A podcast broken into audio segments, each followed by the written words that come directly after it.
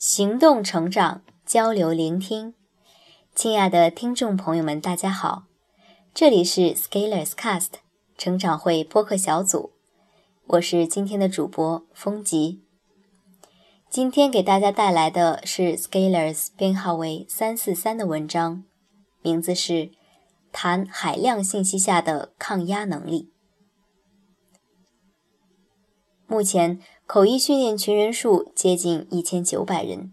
腾讯数据显示，群活跃度在全体群组中的排名为百分之一以内。一个群人数突破千人以后，带来的问题就是信息爆炸的问题。虽然目前采取了工作时间禁言的措施，但是每到练习时间，大家提交训练成果的时候，消息的增长速度还是非常快。我们生活在这个世界，时时刻刻是在处理各种的信息。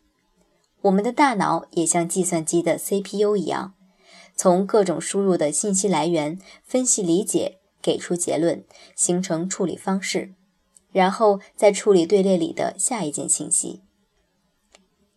关于理解，年初我写过编号为六十二的文章，纸上轻功，思想飞腾。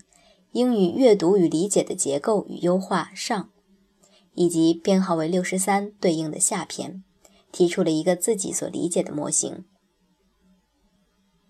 一直以来，我们都在面对信息和处理信息。从小到大的学习，我们都是在输入信息、分析、消化、吸收、内化成自己的武器。同时，我们也经常会有信息的需要。有些是主动输入，比如去查找信息、检索、搜索；有些就是强迫性的输入或者被动输入，比如无聊的时候在刷手机、看新闻、猎奇。移动终端兴起的时代，给了我们更多、更方便的机会，主动或者被动的获取信息。而当周围的信息已经变成海量，可能人们处理信息的方式仍然没有大的升级改变，于是很容易产生信息焦虑。信息焦虑的一个体现就是在自己的订阅或者推送看不完的时候，会感到不安，或者有一种冲动，每一次要把推送里的所有信息看完。比如刷微博的，每天早上起来要刷到昨天晚上看过的微博才停手。但是这个问题，我相信会随着信息内容的膨胀而强制治愈，因为信息越来越多，人的精力有限，再加上一键已读的功能，所以对于很多时候，强迫症们只要把小红点抹掉就可以安心了。一般对于占有欲驱使下的人们来说，经常是加法容易做，减法下不了手。很多时候，在社交网络上关注的人越来越多，人们陷入了信息恐慌，但是却来不及意识到，其实是你的关注给你带来的信息，这些信息给了你恐慌，同时也没有合理的手段做筛选，让自己的时间线看上去更优雅一些。回到开篇的群消息的例子。每天也有一定数目的人退出群，我对退出者做了回访，除了伸手党的愿望没有被满足、愤然离去的那一类外，大多数是觉得群太吵、不堪其扰。虽然很多分享还是很有价值，但是自己很崩溃，于是退出。其实这就是一个小的海量信息下的压力测试。我们一直以来都是在小数据、小信息、小行动量上生产、生活、工作、成长，但是我们一旦面对加压，逃走往往是第一反应。但是你往哪逃呢？信息里有你想要的价值，黄金是夹杂在沙粒中的。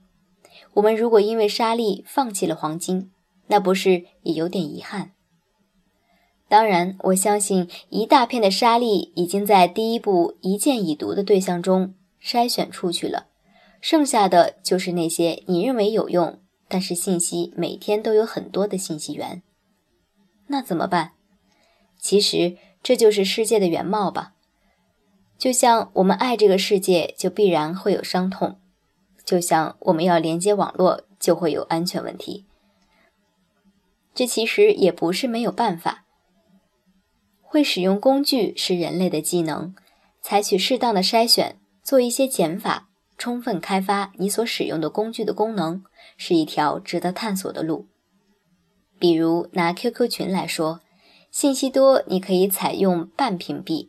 即收到信息，但是不提醒或者定时提醒，那样在大面上你不会一直被干扰，无法工作。同时，你可以重点关注一些关键词或者一些人，当关键词在群消息中出现的时候，或者特定的人说话的时候，就可以得到一些提示。其实这些功能在群里都已经有了。我们需要做的就是充分的利用好，而不是单纯的在海量信息的压力下关闭所有的通道。否则，就像安全领域的一句话：“你为了保证网络安全，把网线拔了，那你说要上网还有什么意义呢？”这其实就是如何在信息时代下构建学习系统的问题了。这是一门深刻的艺术。多来源下的信息，如果利用得好，可以增加智慧；但是它们接踵而至的时候，我们应该能在海量信息下扛住压力。好的，以上就是今天的全部内容了，非常感谢大家的收听。这里是 Scalers Cast 成长会播客小组，我是主播风吉，我们下次见了。